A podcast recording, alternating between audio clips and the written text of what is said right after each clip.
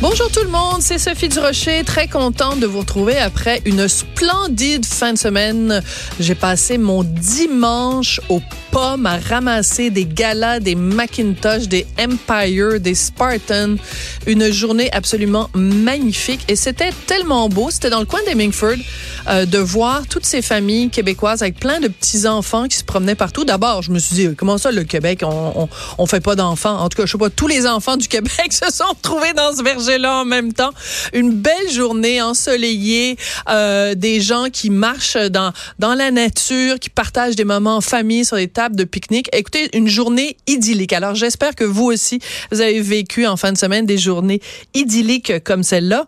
Mais vous le savez, mon esprit critique est toujours affûté. Hein, il prend pas de congé même la fin de semaine. Et j'ai lu quelque chose en fin de semaine qui m'a fait pousser un gros ben voyons donc. Alors c'est dans le magazine Châtelaine, mais pas le Châtelaine français, le Châtelaine anglais. Et c'est bon, je vous rappelle le contexte de du procès Gomeshi. Donc Jeanne Gomeshi, animateur vedette à la CBC, euh, plusieurs femmes euh, vont sur la place publique et affirment que Gomeshi les a agressées sexuellement. Donc il y a un procès, le procès a eu lieu en 2016. Je vous rappelle quand même que euh, Jeanne Gomeshi a été blanchie de toutes les accusations à son égard.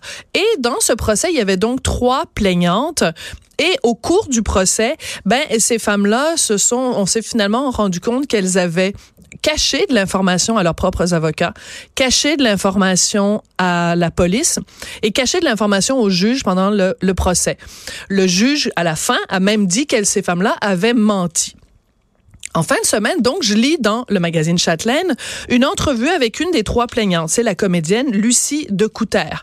Donc, un personnage très, très connu du côté du Canada anglais. Et ça a été la première des plaignantes qui a témoigné à visage découvert. La première à qui on a, dont on a su le vrai nom. Donc, Lucie de Couter est interviewée dans le magazine Châtelaine. Et il y a plusieurs éléments quand même qui sont ressortis lors du procès. Comme par exemple, elle affirmait que quand il l'a agressée sexuellement, euh, Jan Gomeshi avait tenté de l'étrangler. Or, ce qui est apparu lors du procès, c'est que le lendemain du jour où il l'aurait agressée, ils sont allés bruncher ensemble, elle et Jan Gomeshi, que euh, ils ont passé du temps dans un parc à Toronto à faire des minoucheries. J'essaie de traduire le mot cuddling en anglais, des minoucheries, qui sont même pris en photo en train de faire des minoucheries et que plus tard, elle lui a envoyé des fleurs et une lettre manuscrite qui se terminait par les mots J'aime tes mains. On vous rappelle que la veille, elle prétendait que le gars avait essayé de l'étrangler. Bref. Tous ces éléments-là ont été montrés lors du procès. Et une autre chose qui est apparue lors du procès, c'est qu'elle avait, Lucie de Couteur, échangé pas moins de 5000 messages avec une des autres plaignantes.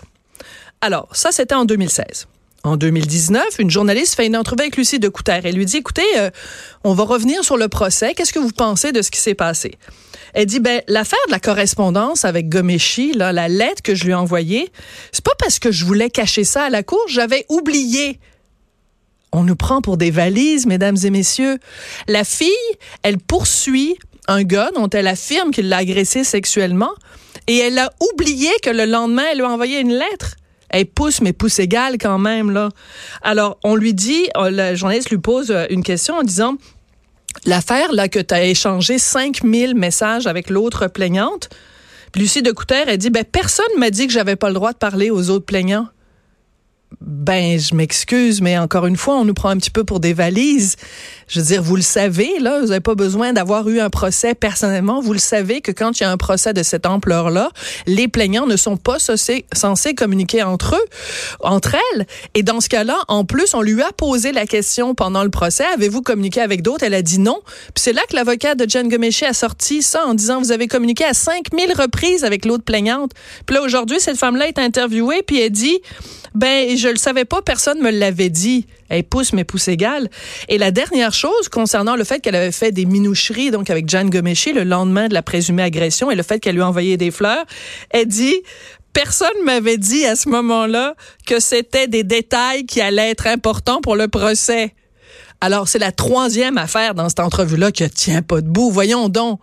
Elle, elle veut nous faire croire, Lucie de Couter, trois ans après le procès, que personne lui avait dit que c'était important de mentionner soit à son avocat à elle, soit à la police, soit au juge, qu'elle avait envoyé des fleurs, qu'elle avait fait des minoucheries avec le gars qu'elle prétend l'a, l'a abusé, abusé d'elle sexuellement. Donc, c'est trois reprises dans cette entrevue où je me prenais les cheveux en m'arrachant les cheveux en disant, ben voyons donc, ce qui est le problème avec le procès Gomeshi, c'est que beaucoup de féministes, encore aujourd'hui, se servent de ce procès-là. Donc, je vous rappelle que Gomeshi a été blanchi des accusations, se servent de ce procès-là pour dire, ah, vous voyez comment la justice traite les femmes. Il y a un double standard. Les femmes, il y a des contre-interrogatoires très sévères. Il faut que les féministes arrêtent de servir de cette cause-là pour dire que la justice sert mal les femmes.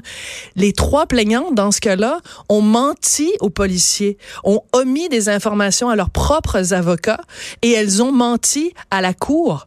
Alors, ne prenez pas ces trois plaignantes-là comme étant des exemples de femmes qui sont victimes du système de justice. Ce sont des femmes qui ont menti à la cour. Et en plus, trois ans après le procès, elles ont le culot de venir nous dire, ben, j'ai oublié de dire que j'avais envoyé une lettre. Je savais pas qu'il fallait que je mentionne des détails comme on est allé bruncher ensemble le lendemain puis on a fait des minoucheries sur un banc de parc. Alors sincèrement les filles là, moi quand j'ai lu ça dans le magazine Châtelaine, j'ai poussé un gros ben voyons donc.